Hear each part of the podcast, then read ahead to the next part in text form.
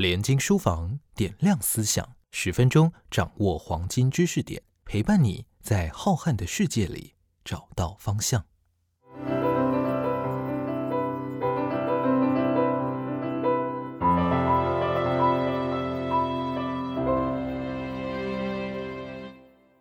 欢迎收听连经书房点亮思想，我是连经出版的副总编辑陈奕华。今天我们要来聊聊的是由张邦彦医师所著的《精神与复调》。光听这主书名，可能一下子会摸不着头绪，但是一看到书本的副书名《近代中国的催眠术与大众科学》，就可以对这书本的主题有个轮廓。张邦彦医师非常的年轻，他现在是台大医院的医师，《精神与复调》是脱胎自他的硕士论文。他认为，过去在谈论近代中国的科学史的时候，论调都是比较精英式的、比较抽象、思想性的内容，或者是聚焦在一些重要的科学家身上，相对来讲是非常的严肃。哦但是他其实是更想知道，一般的大众呢是怎么样去接触、体验，甚至去运用科学。我们生活当中跟科学是息息相关的，但是我们似乎没有很实际的去了解到科学在生活中所造成的一些影响。就拿精神与复调的主题催眠来说，其实它的历史是非常的丰富哦，有不少的科幻小说都是用这个来当题材。人们呢也会成立一些催眠学会，用催眠术来治疗疾病、研究灵魂，还有一些特异的能力。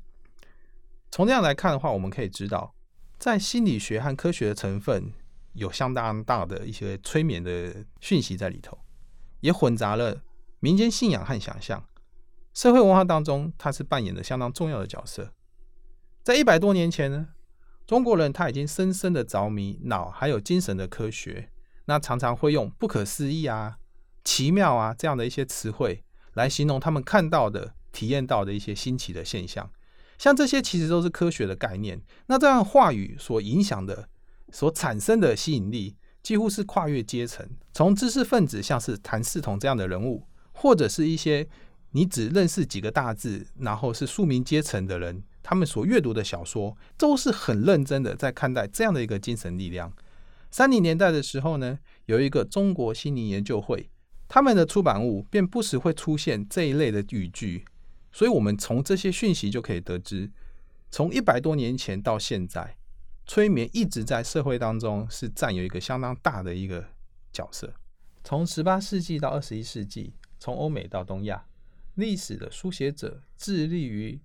催眠术的各种变异，还有文化的特殊性。可是呢，没有变化的是，人们始终没有放弃对于心灵能力的一些探索。那各种尝试也始终没有摆脱科学的争议。科学家们持续在研究催眠术的临床的用途。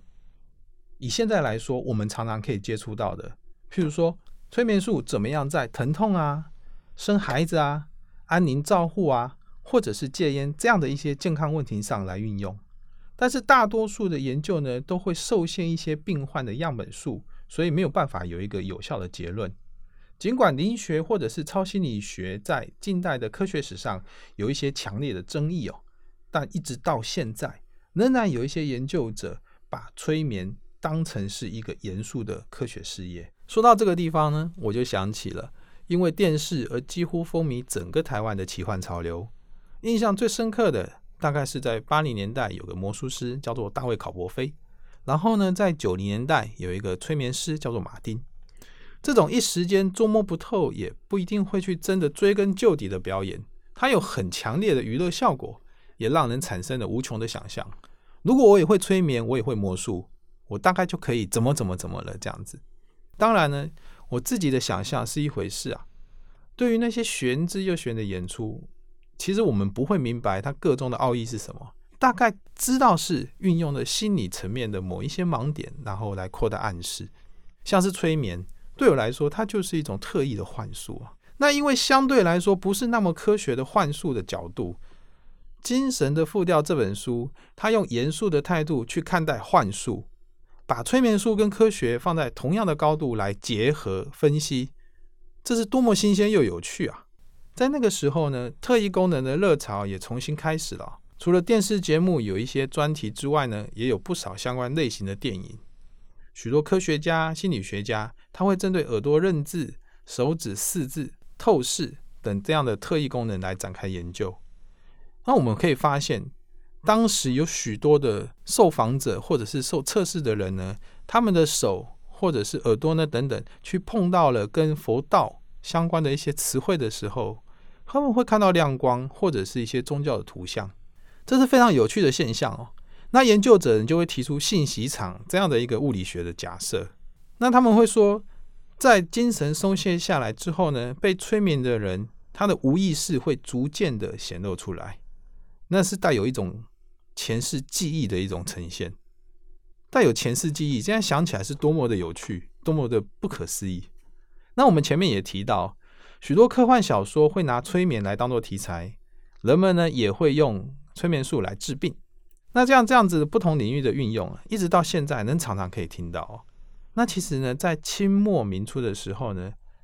大概就有很多可以查证的一些相关的记录了。那个时候呢，有一个新闻人叫做王邓根，他发表了一篇短篇小说《催眠术者传》。这短篇小说非常有趣啊，它内容呢是在说革命军的催眠部长，有一个部长是催眠部的，光是想象就非常的有意思哦。这个催眠部长呢，会利用催眠术来骗游各省。那看到一些顽劣的提督，就会给他暗示，让他隔天呢就自杀了。那遇到犹豫是不是要跟随军队的一些巡抚，同样的会给予暗示，然后呢让他来宣布独立。